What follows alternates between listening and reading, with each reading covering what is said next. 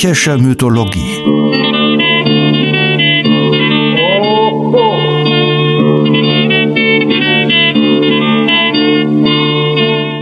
Helgas nützlicher Podcast.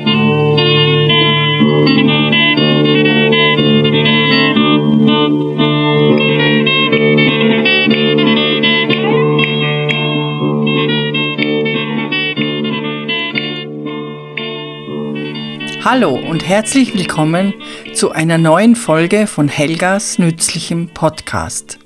Wir freuen uns, dass ihr wieder dabei seid und noch mehr freuen wir uns, wenn ihr uns schreibt. Eine Mail an utz, utz, at opa-unterwegs.at. Wir beantworten gerne alle Art von Fragen, senden euch gerne Bildmaterial und nehmen Anregungen und Wünsche auf. Wenn euch unser Podcast gefällt, dann abonniert ihn bitte und 5-Sterne-Bewertungen helfen uns natürlich auch. Heute beschäftigen wir uns nicht mit Homer oder Hesiod, sondern mit einem Alexander, der sich der neue Asklepios nannte. Seine Lebenszeit fällt in das zweite Jahrhundert nach Christus und wir erfahren aus dieser Geschichte etwas über die kultischen Gebräuche der Griechen und was davon zu halten ist. Denn die Frage wird uns ja beschäftigen, inwieweit die Götter in der antiken Welt für die Menschen eine Realität darstellten. Die Wirkungsstätte dieses neuen Asklepios war Abunoteichos. Ihr habt noch nie von Abunoteichos gehört? Tja, es liegt auf jeden Fall an der türkischen Schwarzmeerküste und heißt heute Inebulu, hat etwa 20.000 Einwohner und ist ein beschauliches Städtchen mit einer hübschen Altstadt. In der Antike hieß die Landschaft Paphlagonien. Unter Kaiser Trajan gehörte die Stadt Abonoteichos zur römischen Teilprovinz Pontus.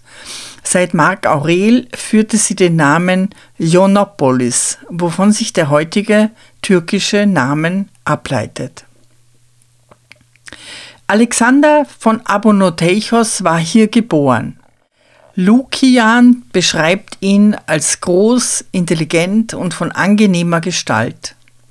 Er war offensichtlich ein Schüler des bedeutenden, einflussreichen und angesehenen Neupythagoreers Apollonius von Tyana, dem er aber keine Ehre machte. Dieser Alexander kehrte circa 150 nach Christus mit etwa 45 Jahren in seine Heimatstadt zurück, um eine lukrative Kultstätte zu gründen. Das gelang ihm. Er wurde reich und berühmt, hatte Frauen und Knaben, wie er es sich nur wünschte, und konnte sich alles, alles leisten. Auch seine Heimatstadt wurde reich. Sie prägte eigene Münzen und zehrte noch lange nach Alexanders Tod von der Berühmtheit, die ihr die Gründung Alexanders eingebracht hatte.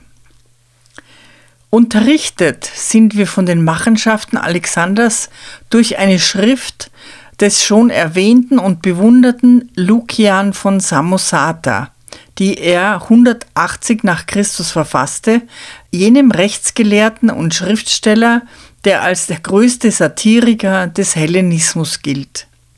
Wir halten uns weitgehend an seinen Bericht, der als zeitgenössisch gelten kann, denn er ist nur einige Jahre nach Alexanders Tod abgefasst.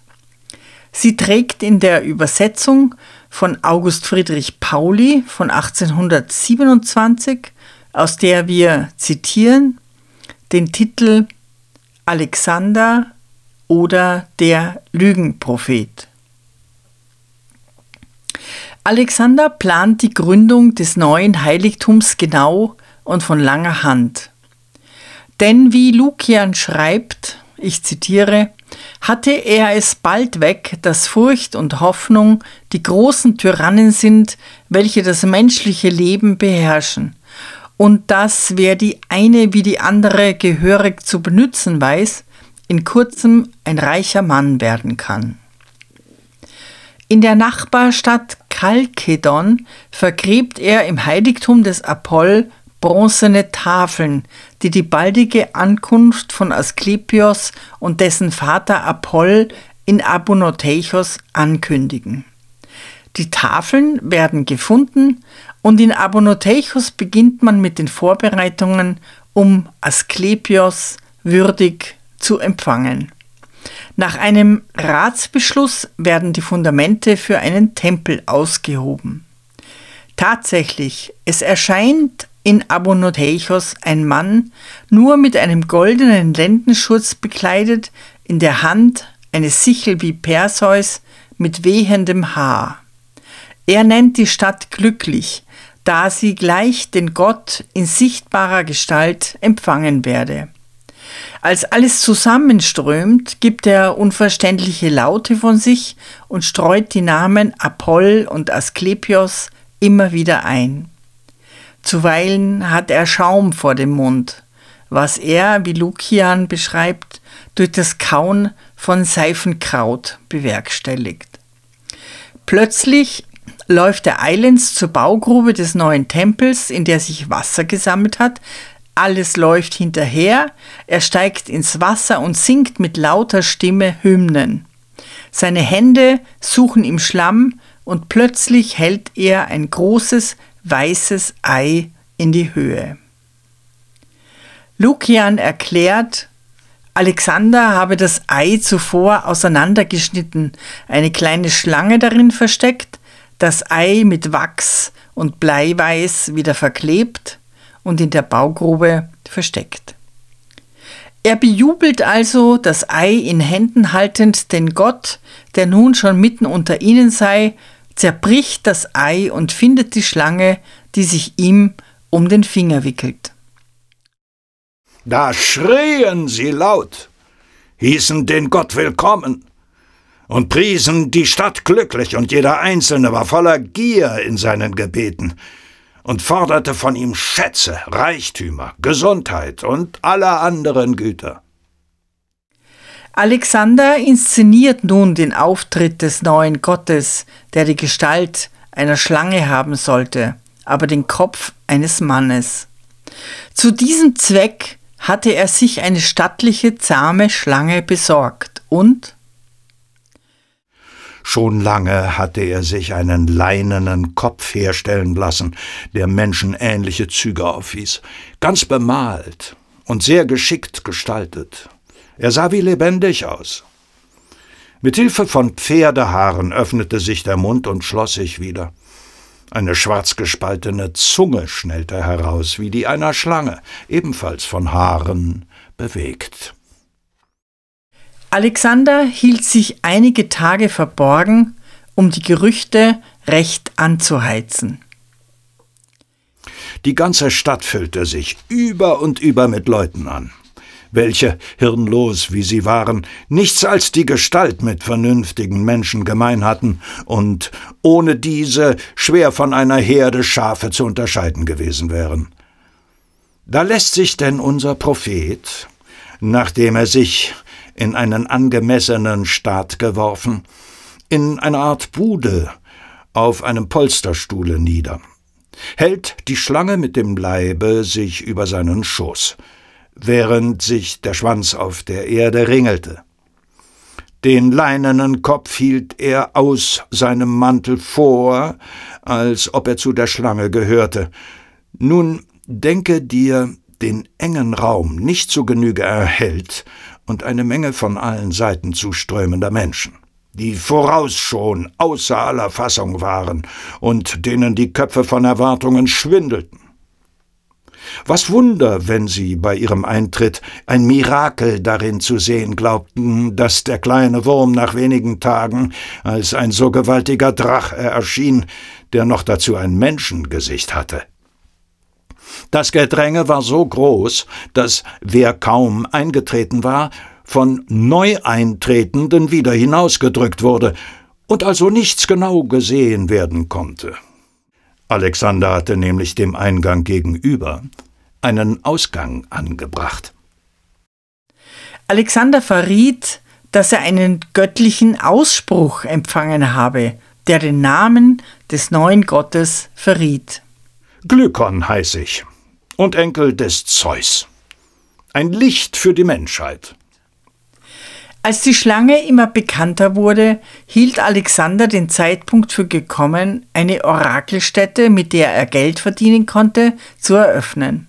Er setzte einen bestimmten Tag an, an dem man Fragen stellen konnte. Man solle sie auf eine Schreibtafel schreiben, diese mit einem Bindfaden umwickeln und sorgfältig mit Wachs oder Ton siegeln. Er würde sich in den Tempel begeben, dort im Schlaf die Antworten des Gottes vernehmen und andern Tags die Schreiber mit einem Herold aufrufen lassen, um ihnen die Antwort auszuhändigen. Lukian beschreibt nun, wie dieser Betrug vor sich ging.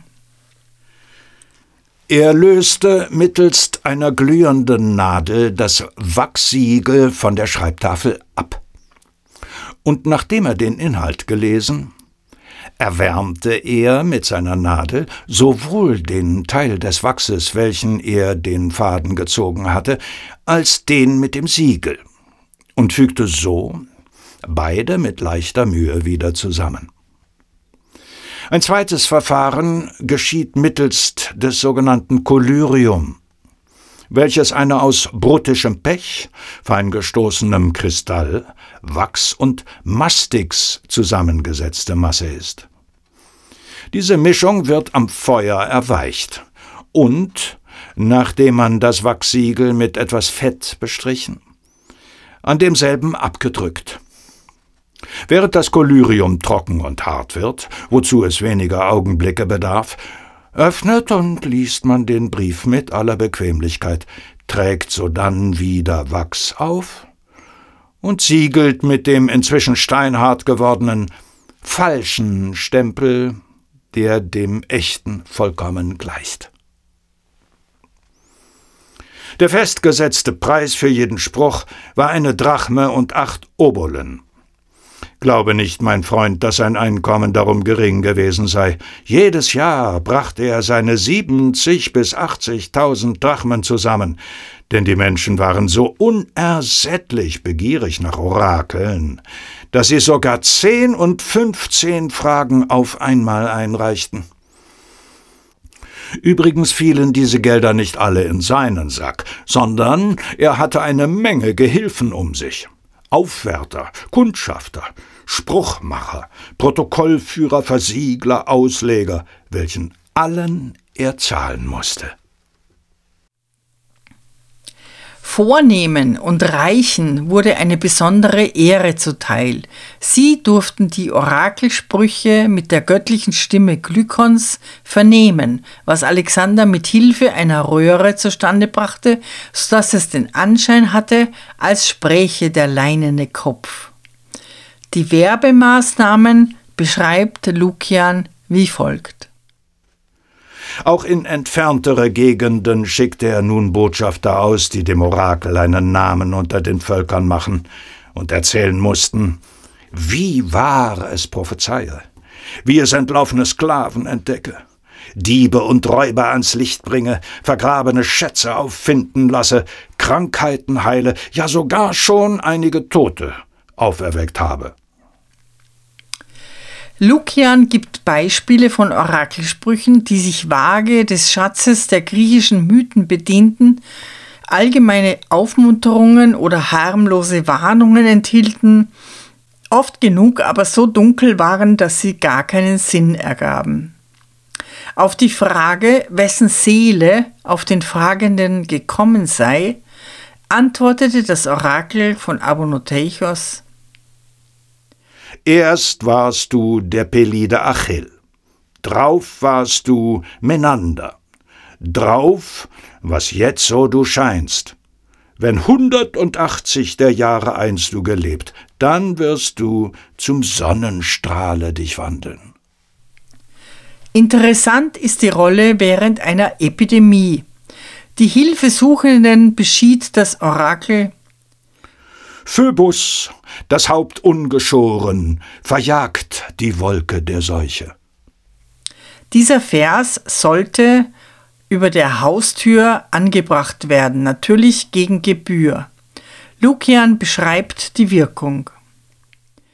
Allein der Erfolg war gerade der entgegengesetzte, denn durch ein besonderes Verhängnis starben meist eben die Häuser zuerst aus, an welchen jene Worte angeschrieben waren, nicht als ob ich sagen wollte, der Vers selbst hätte ihnen das Verderben gebracht, doch mochte es insofern mehr als bloßer Zufall gewesen sein, als die Leute, ohne Zweifel im blinden Vertrauen auf diese Formel, vernachlässigten, die nötige Vorsicht in der Lebensordnung zu beobachten.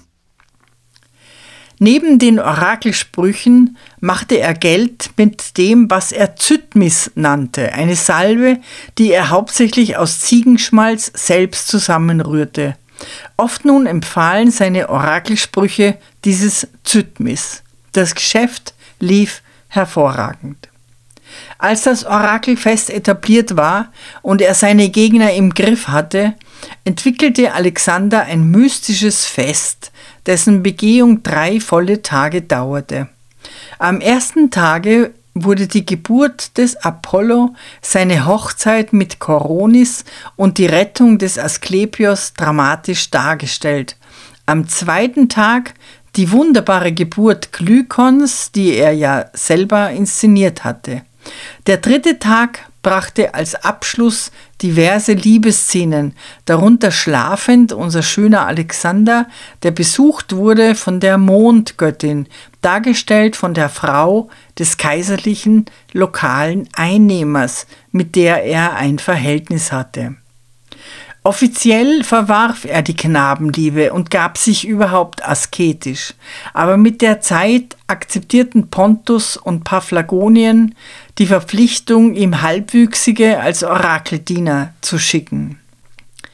Diese mussten nach genauer Prüfung aus den vornehmsten, blühendsten und schönsten Jünglingen ausgelesen werden.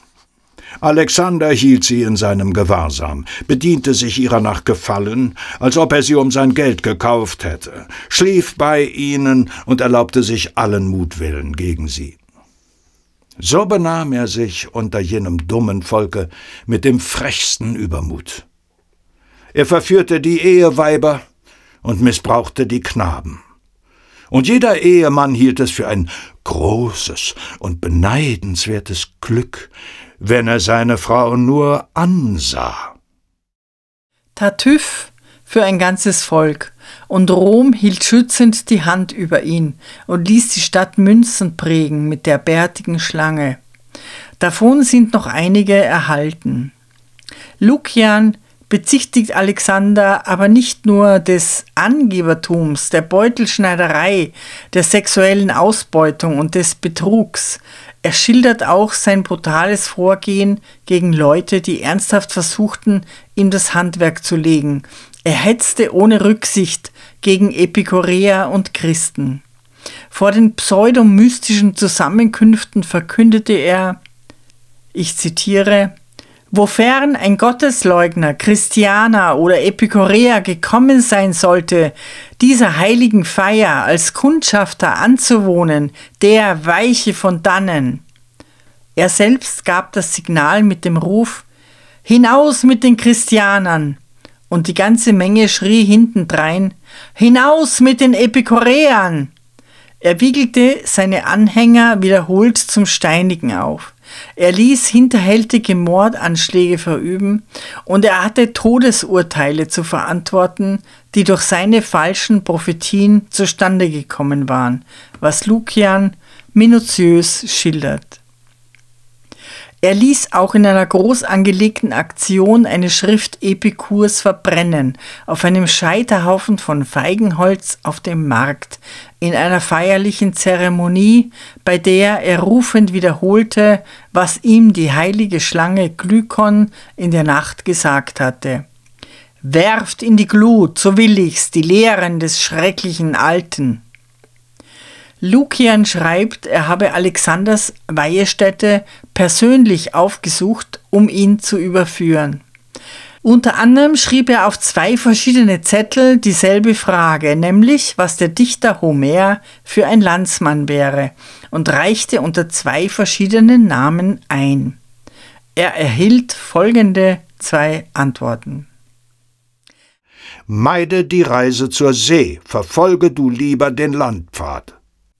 Die zweite Antwort war Schmiere mit Zytmis dich ein und mit dem Tau der Latone. Lukian kaufte aber nicht die wundertätige Salbe, sondern stellte ihm noch mehrere Fallen.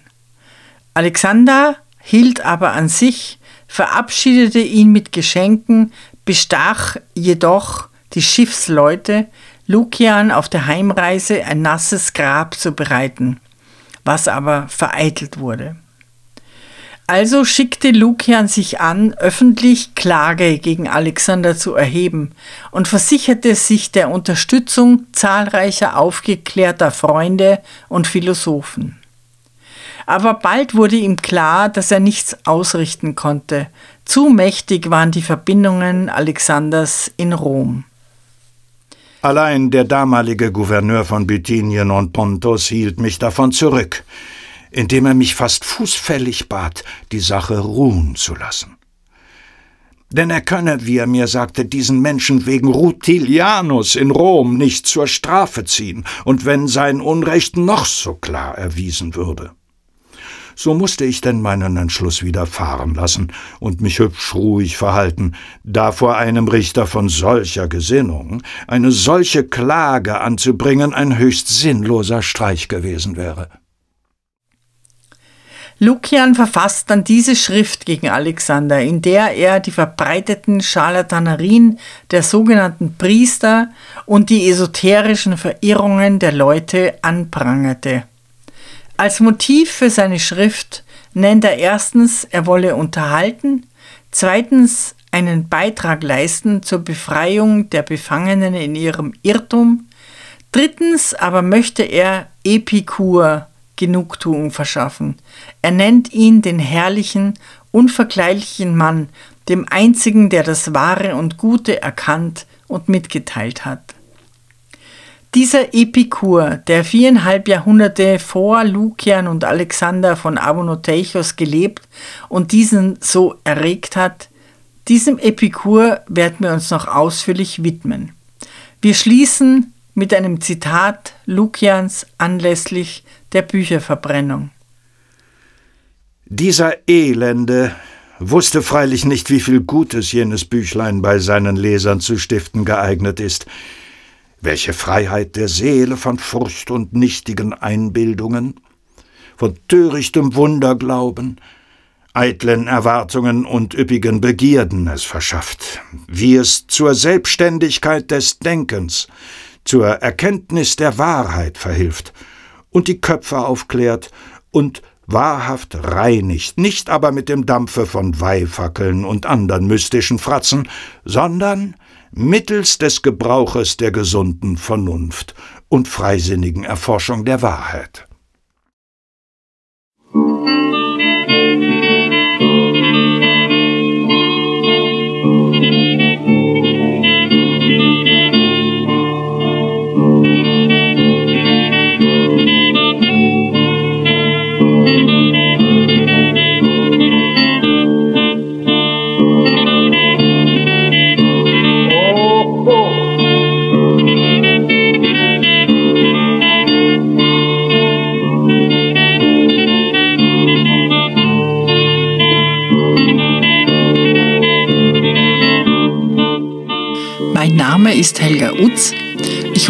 Unterrichte in Wien an der Universität für angewandte Kunst und ich bin von Haus aus Musiktheaterdramaturgin. Meine Studien im Bereich der Mythologie und das Interesse daran rühren sicherlich von der Oper her. Jedes Mal, wenn man über einen Stoff oder eine Konstellation am Theater erforscht, stößt man auf die Antike. Deshalb möchte ich auch die griechische Mythologie nicht unbedingt isoliert betrachten, sondern immer wieder Beispiele bringen, die Gedanken oder Formen fortführen und mein Wunsch ist dazu beizutragen, dass man reicher wird, indem man lernt, Verbindungen herzustellen. Die Musik stammt von Kostas Bezos, geboren 1905 in einem kleinen Dorf in der Nähe von Korinth, einem politischen Journalisten, Cartoonisten und begnadeten Musiker. Bezos starb 1943 unter der deutschen Besatzung an Tuberkulose.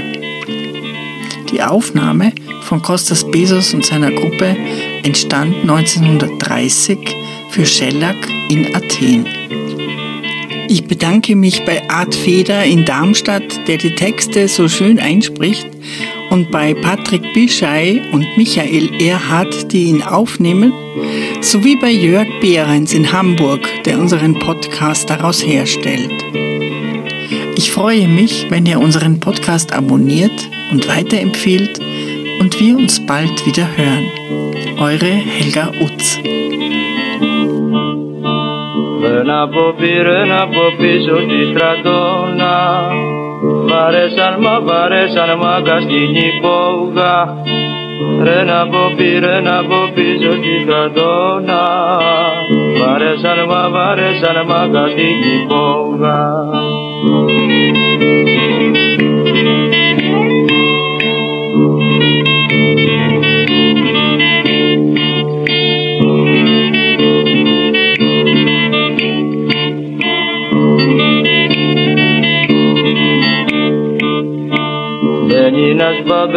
ένας μπάτσος με το κουπιό και ρίχνει μου και ρίχνει μου σμούλα στο ρούχο. Μπαίνει ένας μπαμπαίνει ένας μπάτσος με το κουπιό και ρίχνει μου και ρίχνει μου σμούλα στο ρούχο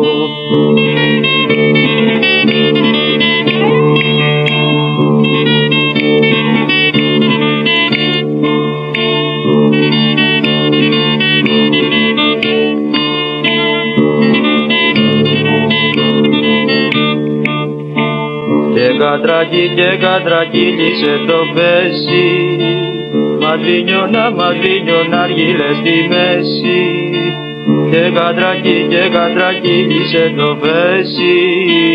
Μαδρίνιωνα, μαδρίνιωνα αργύλε στη μέση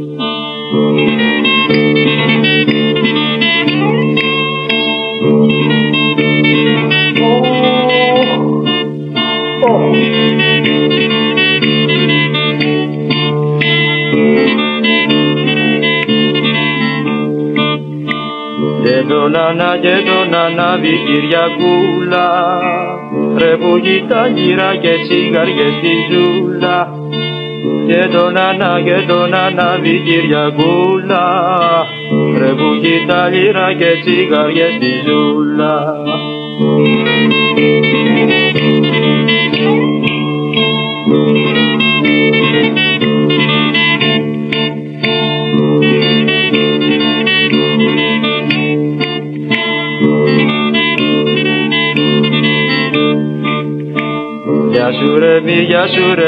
ρε μίτσο στραβοκάνι Πούσε μας του, πούσε μας του ρε αυτό του μάνι Γεια σου ρε μη, γεια σου ρε μίτσο στραβοκάνι Πούσε μας του ρε, πούσε μας του ρε αυτό του μάνι